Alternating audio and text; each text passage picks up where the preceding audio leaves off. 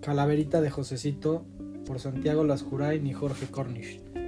Josecito, Josecito, siempre preparado. Haciendo un experimento se encontraba fascinado y de la tilica no estaba asustado. Con su famoso Buenos días jóvenes para las prácticas siempre daba órdenes.